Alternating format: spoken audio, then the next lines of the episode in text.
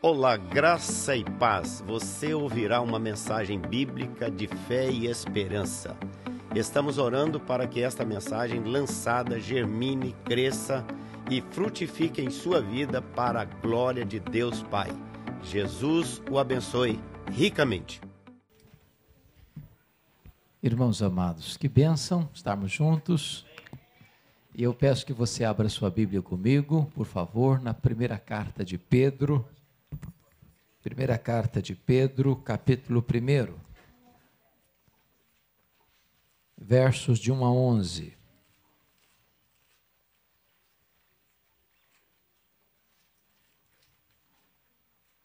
Primeira carta de Pedro, capítulo 1, versos de 1 a 11.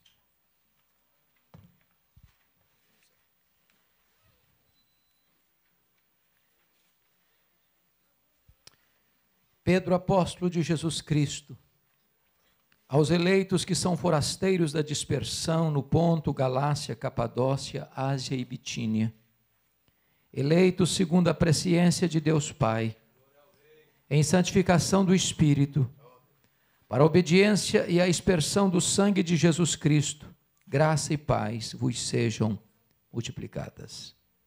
Bendito Deus e Pai de nosso Senhor Jesus Cristo que, segundo a sua muita misericórdia, nos regenerou para uma viva esperança, mediante a ressurreição de Jesus Cristo dentre os mortos, para uma herança incorruptível, sem mácula, imarcessível, reservada nos céus para vós outros, que sois guardados pelo poder de Deus, mediante a fé, para a salvação preparada para revelar-se no último tempo. Nisso exultais embora no presente, por breve tempo, se necessário, sejais contristados por várias provações, para que, uma vez confirmado o valor da vossa fé, muito mais preciosa do que o ouro perecível, mesmo apurado por fogo, redunde em louvor, glória e honra na revelação de Jesus Cristo, a quem não havendo visto a mais, no qual não vendo agora, mas crendo exultais, com alegria indizível e cheia de glória, obtendo o fim da vossa fé, a salvação da vossa alma. Foi a respeito dessa salvação que os profetas indagaram e inquiriram, os quais profetizaram acerca da graça a vós outros destinada, investigando atentamente qual ocasião ou quais as circunstâncias oportunas indicadas pelo Espírito de Cristo que neles estava ao dar de antemão testemunho sobre os sofrimentos referentes a Cristo, sobre as glórias que o seguiriam. Amém. Meus amados, é o apóstolo Pedro que está escrevendo. O apóstolo Pedro, que era filho de João, irmão de André, que nasceu em Betsaida, que se casou, passou a residir em Cafarnaum, quartel-general do ministério de Jesus Cristo, ah, na Galiléia e era também um empresário de pesca. Esse Pedro que foi chamado por Jesus para ser um pescador de homens, mais tarde para ser um discípulo e em seguida escolhido para ser apóstolo e líder deles, tanto antes da sua queda como depois da sua restauração. Pedro está se dirigindo aqui aos eleitos forasteiros da dispersão. E ele define as pessoas que estão recebendo a sua carta de três maneiras. Primeiro, ele os define espiritualmente. São eleitos de Deus. Você está aqui, eu estou aqui, porque lá na eternidade Deus pôs o seu coração em nós. Ele nos amou primeiro. Ele nos conheceu primeiro. Ele nos escolheu para ele. E esta é a primeira coisa que Pedro vai dizer. Olha, eu estou definindo vocês espiritualmente. Vocês são amados de Deus, antes mesmo da fundação do mundo. Segunda coisa, Pedro os define socialmente. Ele diz que eles são forasteiros. E a ideia de forasteiro é de um morador estrangeiro, uma residência estrangeira. Em outras palavras, você está aqui no Canadá, ou você mora no Brasil e está visitando esse país, mas não importa se no Canadá ou no Brasil ou em qualquer outra nação do mundo, aqui não é a sua terra permanente. Aqui não é a sua cidadania permanente. você é cidadão do céu e aqui você é um estrangeiro, aqui você é um forasteiro, aqui você é um exilado da eternidade, aqui você está de passagem rumo à sua pátria permanente. Depois de definir os seus ouvintes espiritualmente e socialmente, Pedro vai definir seus ouvintes politicamente. Ele vai dizer que eles são os crentes da dispersão. E esta palavra diáspora ou dispersão traz a ideia de que aqueles crentes para quem ele está escrevendo eram pessoas que tinham sido tiradas da sua terra, pessoas que tinham sido expulsas do seu país, pessoas que perderam muitas vezes suas casas, suas propriedades, seus bens e que estavam perambulando, portanto, era gente que estava debaixo de uma intensa e amarga perseguição. É para esse tipo de gente que Pedro está escrevendo a sua carta. Mas essa palavra diáspora, ela é muito importante também, porque ela tem o significado de semente. Aliás, a dispersão ou a diáspora foi o grande instrumento que Deus usou para alcançar o mundo. Na medida que os crentes iam sendo é, levados para outros rincões do mundo, mesmo debaixo de perseguição, aquilo na visão de Deus era uma espécie de semeadura. Os crentes são sementes. Você está na empresa onde você trabalha, lá você é uma semente de Deus. Você está lá naquele neighborhood, lá no seu bairro, aqui você é uma semente de Deus ali. Você é plantado ali para ser uma bênção. Você é plantado ali para ser um influenciador. Você é plantado ali para ser um luzeiro. Você é plantado ali para que a glória de Deus se manifeste através da sua vida e o evangelho ali seja anunciado. Por isso, Deus espalhou o seu povo. Desde a morte do proto-mártir do cristianismo, Estevão, é que a igreja de Deus foi sendo espalhada, e na medida que ela foi sendo espalhada, a igreja foi florescendo em todos os rincões do mundo. Pois bem, depois que Pedro então se apresenta e define os seus destinatários, ele vai falar do plano eterno de Deus. Veja comigo o versículo 2. Eleito segundo a presciência de Deus Pai, em santificação do Espírito, para obediência à aspersão do sangue de Jesus, Cristo, graça e paz vos sejam multiplicadas. Primeira coisa é que Pedro vai mostrar nesse versículo que a salvação é uma obra do Deus Pai, é uma obra do Deus Filho, é uma obra do Deus Espírito Santo. Deus escolheu você, você foi redimido pelo sangue de Jesus e você está sendo santificado pelo poder do Espírito Santo.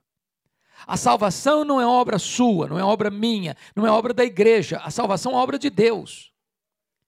A salvação não foi um plano B que Deus precisou de usar de antemão, diante do fracasso dos nossos primeiros pais no Éden. Não, Deus não foi pego de surpresa. Deus planejou sua salvação e a planejou na eternidade. E como cumprimento desse plano eterno, ele enviou o seu filho, que verteu o seu sangue naquela cruz, para limpar, para lavar, para remir você de todo o pecado. E ele agora envia o Espírito Santo para transformar você à imagem do Senhor Jesus Cristo, santificado santificando a sua vida.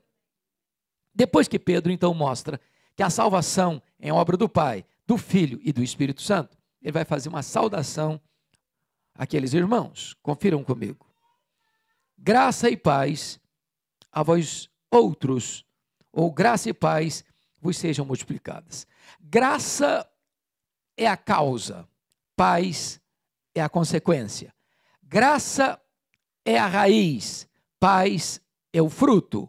Onde tem graça, tem paz. Onde tem paz, tem graça. Se você foi salvo pela graça, você foi reconciliado com Deus e tem paz com Deus. Se você tem paz com Deus, é porque você recebeu a graça que salvou a sua vida. Então, Pedro, agora, depois de é, trazer essa saudação, retratar quem eram aqueles irmãos, ele começa falando sobre a fonte da salvação. Olha o versículo 3 comigo. Bendito Deus e Pai de nosso Senhor Jesus Cristo, que, segundo a sua muita misericórdia, nos regenerou para uma viva esperança, mediante a ressurreição de Jesus Cristo dentre os mortos. Olha que coisa preciosa. A primeira coisa que é muito importante entender é a natureza dessa salvação que alcançou a sua vida. A natureza dela. E Pedro está dizendo, depois de uma doxologia, bendito Deus e Pai, de nosso Senhor Jesus Cristo, que por causa da sua muita misericórdia, ele nos regenerou. Você é uma pessoa regenerada. Você foi gerado de novo. E é muito importante você não confundir regeneração com conversão.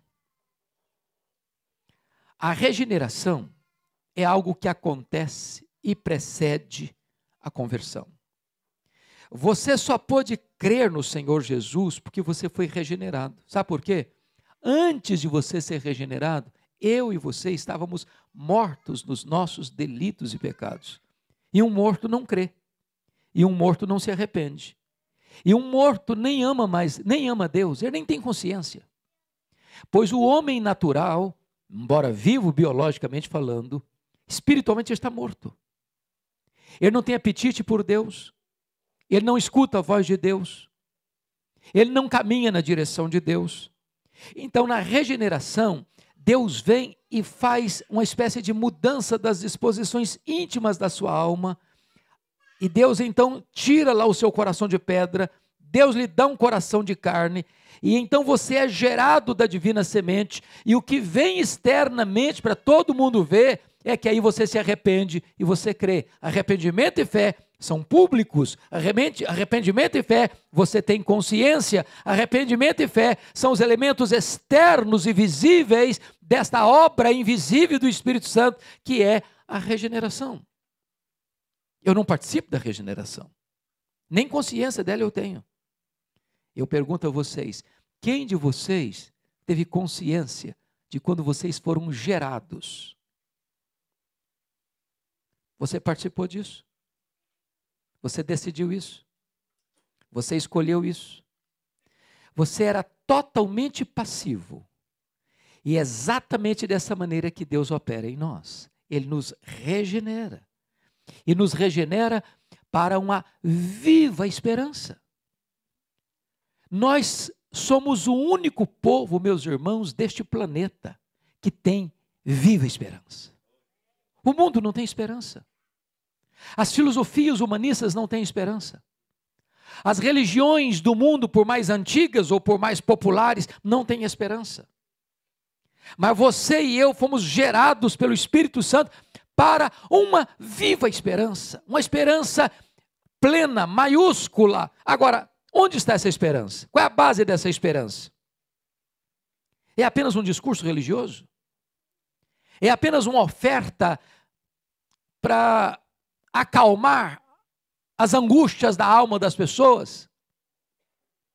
É apenas uma panaceia para aliviar as dores humanas? Não.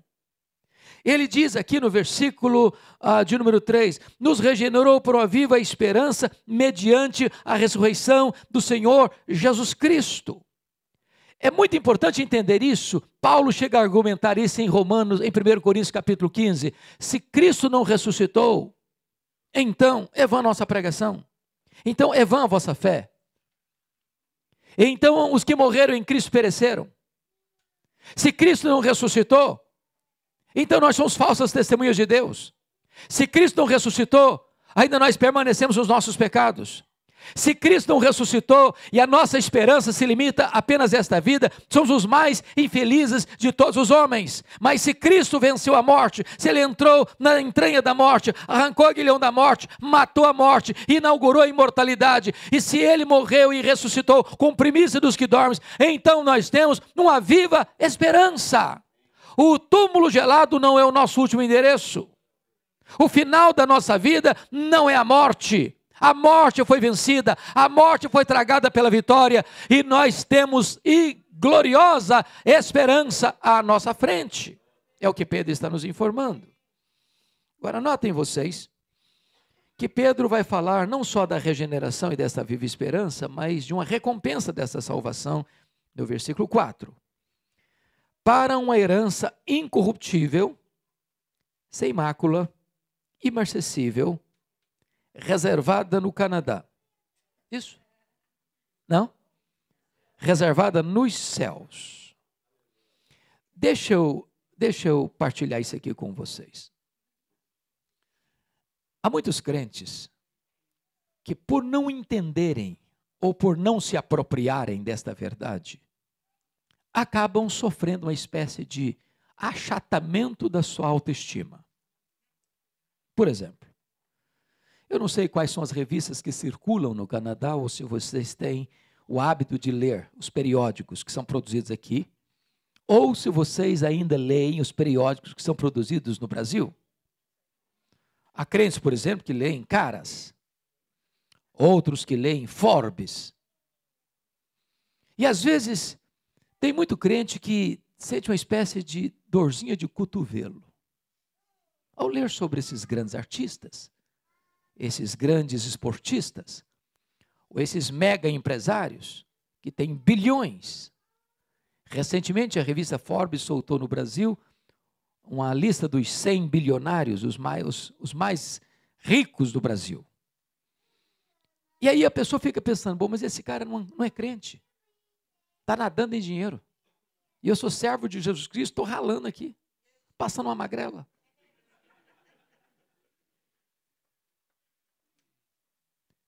Deixa eu fazer uma pergunta a você. Você trocaria essa herança que você tem por esses bilhões? John Rockefeller, que foi o primeiro bilionário do mundo, disse que a pessoa mais pobre que ele conhecia era a pessoa que só tinha dinheiro. Se você, se você, você só tem dinheiro, você é pobre demais. Quando esse homem morreu, John Rockefeller, um curioso foi ao cemitério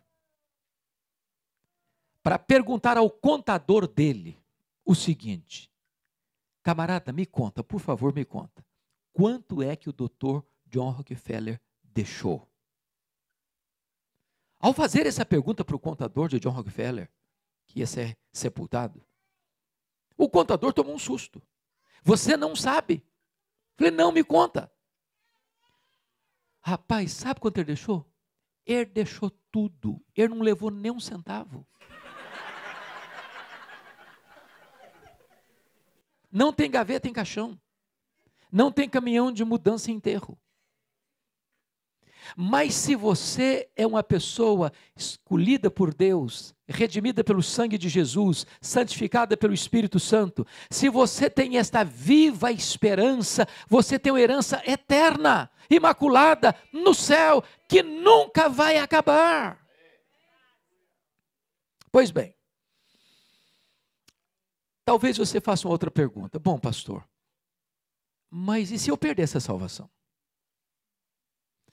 Amados, tem muitas pessoas que vivem numa espécie de gangorra espiritual, com muito medo, com muita insegurança, porque na mente dela ela pensa assim: bom, eu aceitei a Cristo e fui salvo, mas e se eu cair da graça? E se eu der uma escorregada? Aí eu perco a salvação. Eu hoje sou filho de Deus, mas amanhã posso ser filho do diabo. Agora estou indo para o céu, mas amanhã, quem sabe, eu posso até ir para o inferno. E a pessoa fica atormentada. Até que ponto você pode ter segurança dessa salvação? Até que ponto a Escritura, a palavra de Deus, dá fundamento para você ter essa segurança da salvação? Porque a sua segurança não é uma questão da doutrina que você recebeu, recebe, ou escuta, ou ouve por aí. O fato de você ter crido em Cristo não independe daquilo que você já ouviu. Se você creu no Senhor Jesus, a Bíblia diz assim: As minhas ovelhas ouvem a minha voz e elas me seguem. Eu dou a elas a vida eterna e ninguém as arrebatará das minhas mãos.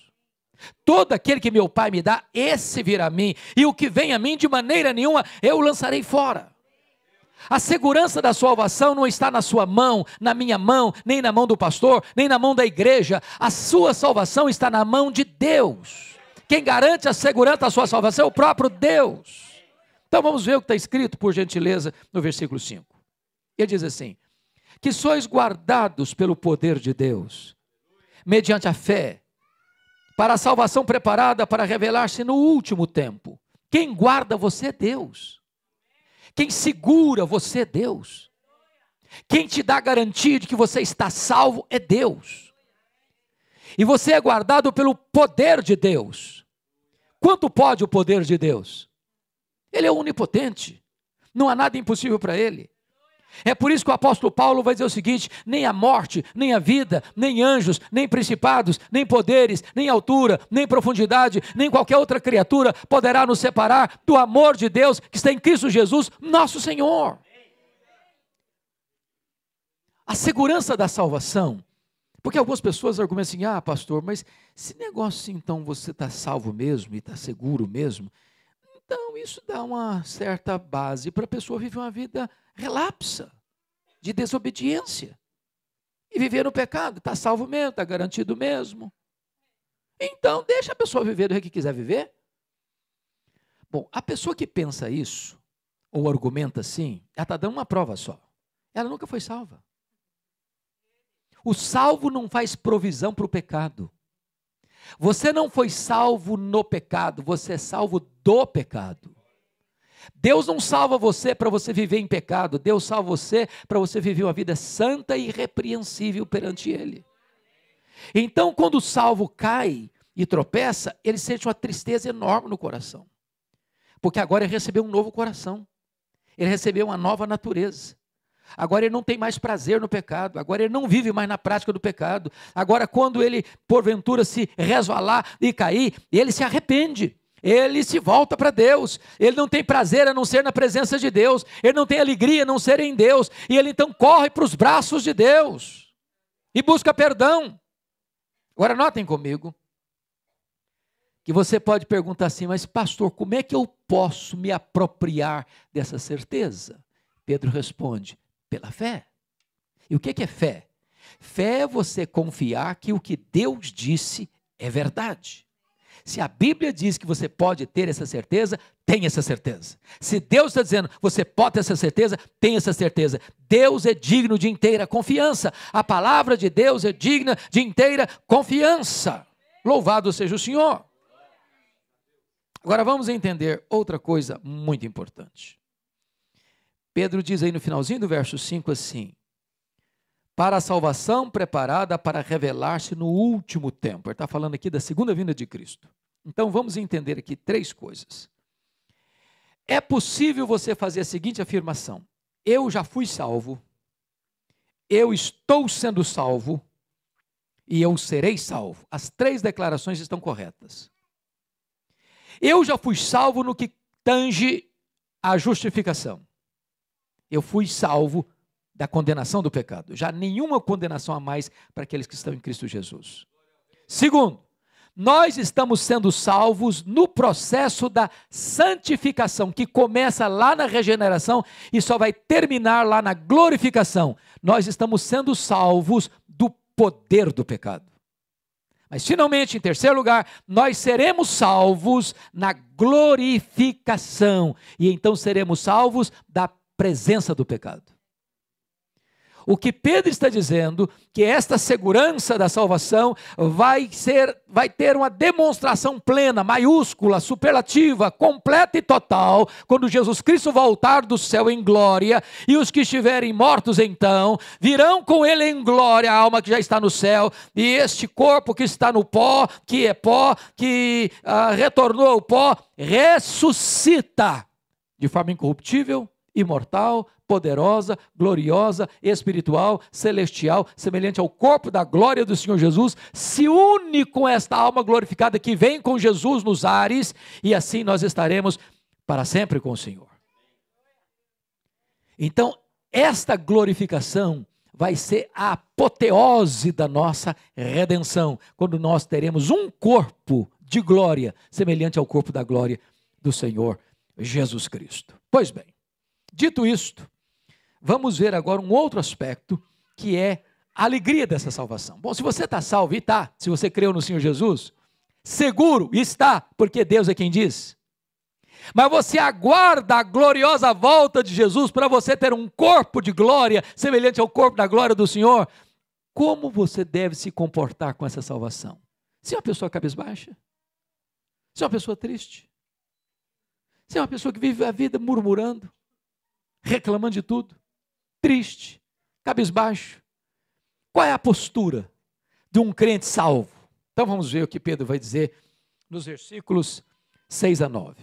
Começando com o versículo 6. Ele diz assim: Nisto exultais. Nisto o quê? Que Jesus vai voltar.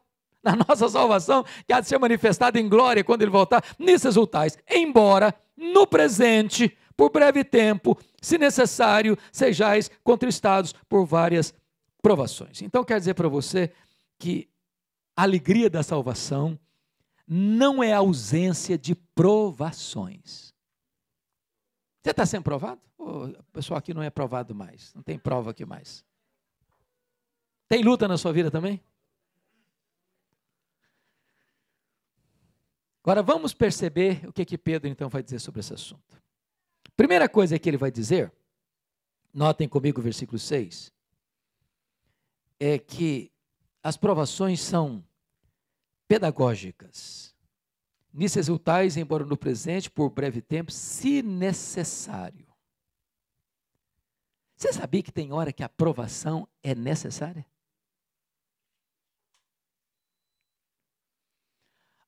A aprovação não vem para nos destruir. A aprovação vem para tonificar as musculaturas da nossa alma. Ninguém aprende a nadar com aulas teóricas. Você tem que pular na piscina. Ninguém aprende a andar de bicicleta com aulas teóricas. Você tem que montar numa bicicleta. Ninguém treina um grande soldado apenas com aulas teóricas. Você tem que ir para o campo de batalha. Deus nos treina no campo da prova. É necessário, é pedagógico. Segundo lugar, veja você que ela é compatível também é, com a vida cristã. Ele está falando para a igreja, ele está falando para crente, que está se alegrando na salvação, embora enquanto caminha aqui, aguardando a volta do Senhor Jesus, por breve tempo, é contristado. Mas essas provações, além de pedagógicas e compatíveis, elas são, diz o texto, o que mais? variadas, por várias provações. Alguém já disse que quando chega um problema na sua vida, via de regra, não vem desacompanhado. Nem o pacote todo. São várias provações. Mas a palavra várias aqui, uma das palavras mais lindas da, do Novo Testamento, que é a palavra grega poikilos, de onde vem a nossa palavra portuguesa policromático. E o que é policromático em português? De várias cores. Então tem provação leve, igual esmalte de noiva, rosinha claro. Tem provação rosa choque. Tem provação cinza. Tem provação tenebrosa. Tem provação que você passa tranquilo, tomando cafezinho no Tim Horton. Tem provação que a noite é escura e você geme de dor. Diz, meu Deus, eu não aguento mais. As provações são variadas. Eu não sei em que escala, em que grau, ou qual é a cor da provação que você está passando, mas eu tenho uma boa notícia para lhe dar. Veja, por favor, no capítulo 4, versículo 10 desta mesma carta, o que está escrito. Está escrito o seguinte, 4,10. Servi uns aos outros, cada um conforme o dom que recebeu, como bom despenseiro da multiforme graça de Deus. A palavra multiforme aqui, sabe qual é no grego? Poikilos. Multicolorida. Em outras palavras, para cada prova que você enfrentar, existe uma porção suficiente da graça de Deus para sustentar você? Deus nunca vai mandar uma prova para você maior do que a suficiência da graça disponível para você. Se a prova é rosa-choque, a graça de Deus é maior do que o rosa-choque da prova para dar vitória a você. E Pedro ainda vai prosseguir. E vai dizer que essas provações são dolorosas. Olha comigo. Sejais contristados. irmãos, às vezes nós precisamos entender isso. Você está exultando na salvação, mas você está triste na prova. Deus não tira a nossa humanidade, não. Deus não tira a nossa humanidade. Ninguém vai para o médico e o médico fala: você está com um problema sério de saúde, volta de lá feliz da vida. Não, você não volta feliz da vida, você volta triste. Ninguém sepulta um membro da família, seja ele o vovozinho que já fez 100 anos, sai do cemitério pulando de alegria. Ninguém faz isso. Você está o quê? Triste.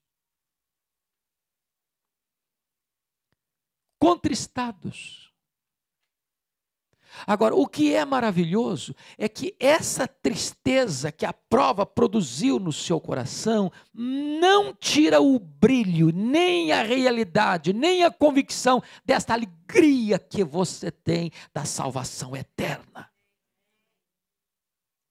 Bendito seja Deus. Mais ainda, essas provações, louvado seja Deus, olha o que o versículo 6 diz: são passageiras são passageiros, são por breve tempo. Breve tempo. Então, pode ter certeza, você está passando uma prova, meu irmão, você está pertinho de chegar no momento de bonança. Pertinho. Quando você está num vale muito profundo, você está pertinho do sopé de um monte alto. Você está começando a subi-lo. Então, depois de dizer isso, Pedro vai nos informar uma coisa maravilhosa no versículo 7. É que as provações são proveitosas. Olha comigo o versículo 7. Para que, uma vez confirmado o valor da vossa fé, muito mais preciosa do que o ouro perecível, mesmo apurado por fogo, redunde em louvor, glória e honra na revelação de Jesus Cristo. Sabe o que Pedro está dizendo aqui? Ele está dizendo o seguinte: a sua vida, a sua fé, ela precisa ser provada. E como é que Deus prova? No fogo. E ele diz aí o ouro, o mais nobre dos metais. Para que que um ourives joga o metal, o ouro no fogo? Para quê? Para quê mesmo? Limpá-lo das impurezas, das escórias. O fogo destrói o ouro? Não. O fogo purifica o ouro. E dizem os estudiosos que o ourives, ao jogar o fogo, ao ouro no fogo, quando é que eu tirava de lá? É quando ele olhava para o metal e via o seu rosto refletido no metal. Aí tá bom de tirar. E jogava no molde para fazer a joia. Eu quero dizer para você que Deus está trabalhando em nós porque se o próprio Filho de Deus aprendeu pelas coisas que sofreu, quando nós estamos passando pelo fogo da prova, Deus vai permitindo que as escórias sejam tiradas e que a nobreza desse ouro venha aparecer, e ele olha e quando ele vê a glória dele, o semblante dele, o rosto dele refletido em nós, está bom meu filho, está na hora de sair da fornalha, agora você vai ser uma joia nas minhas mãos. Eu quero concluir dizendo para você que agora o apóstolo Paulo vai dizer no versículo 8, veja comigo o versículo 8. A quem Jesus Cristo, não havendo visto a mais, no qual não vendo agora, mas crendo, exultais com alegria indizível e cheia de glória, obtendo o fim da vossa fé, a salvação da vossa alma. Para quem que Pedro está escrevendo? Para os crentes que foram promovidos, estão ganhando muito dinheiro, estão tendo muito sucesso no mundo. É para esse tipo de gente que ele está escrevendo? Para forasteiros da dispersão. E ele está dizendo que esses crentes, em virtude da salvação que Deus preparou para eles, deu a eles, da garantia da segurança, ele está dizendo o seguinte: vocês não estão vendo Jesus fisicamente, mas vocês exultam nele e vocês desfrutam de uma alegria indizível e cheia de glória. Irmãos amados, sabe o que mais falta hoje no povo de Deus? É de as pessoas que não conhecem a Deus olharem para o nosso semblante e ver uma alegria indizível e cheia de glória. Como? O que, que acontece com essa pessoa? Que, que ela tem de diferente? Ela está passando por prova. Ela está perambulando pelo mundo. Tomaram os bens dela. Ela está sendo perseguida. Está vivendo uma diáspora, numa dispersão. Por onde eles vão, estão levando essa alegria. O que está acontecendo com eles? Que alegria é essa? Qual a origem dessa alegria? Qual o poder dessa alegria? Como é que eu posso ter essa alegria? A própria presença do povo de Deus era um testemunho eloquente que impactava o mundo.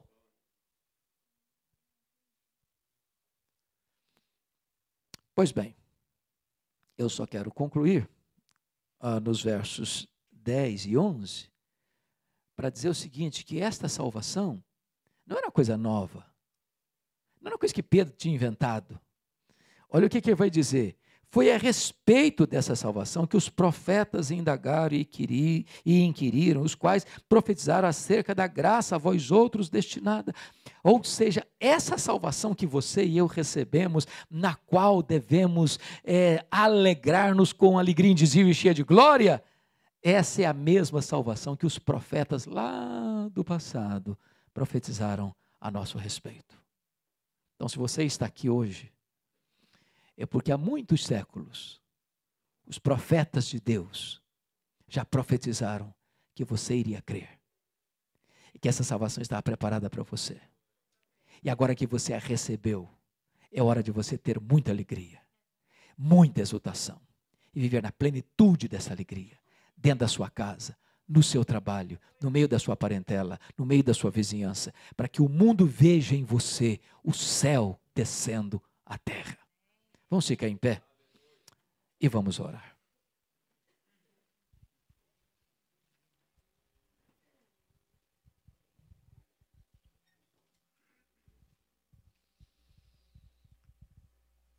Senhor Deus, nós te agradecemos tanto pela beleza, pela riqueza da tua palavra. Esta palavra é viva, esta palavra é eficaz esta palavra é tão preciosa. Ela tem mais valor para nós do que muito ouro depurado. Ela é mais doce aos nossos lábios do que o mel e o destilar dos favos. E o que nós te pedimos nesta tarde, Senhor, é que tu apliques o, esta palavra no nosso coração. Deus, tantas vezes nós perdemos o brilho desta alegria por causa das provas. E tantas vezes não paramos para meditar nesta gloriosa, eterna, imarcessível herança reservada nos céus para nós. Tantas vezes o nosso coração está plantado aqui, preocupado com aqui, construindo apenas para aqui, e não tendo a percepção de que nós temos uma herança eterna, de que nós somos riquíssimos em Cristo Jesus porque nós somos herdeiros e nós somos co-herdeiros com Cristo, e nós temos uma herança que nem a inflação, que nem o ladrão, que nem a ferrugem, que nem a traça pode tirar da nós. Glória ao teu nome, porque nós temos esta tão grande salvação. E agora te rogamos, Deus, se alguém entrou aqui hoje e não tinha convicção dessa salvação, daquilo que tu fizeste desde a eternidade, daquilo que tu realizaste na cruz do Calvário, daquilo que tu tens feito no poder santificador do Espírito Santo, que este coração se renda nesta tarde aos pés do Senhor Jesus Cristo. Que haja salvação nesta casa, nesta noite, para a glória do teu nome. Quanto aos outros, Deus, que já são teus, que já foram selados com o Espírito Santo da promessa. Conceda a eles agora a alegria da salvação, a exultação nesta verdade bendita e gloriosa. E permita, meu Deus, que os nossos olhos estejam fitos no Senhor Jesus Cristo, a quem aguardamos dos céus, na sua gloriosa vinda. E nós dizemos: Maranata, ora vem, Senhor Jesus. Bendito é o teu nome, em nome de Jesus. Aleluia. Amém. Jesus Cristo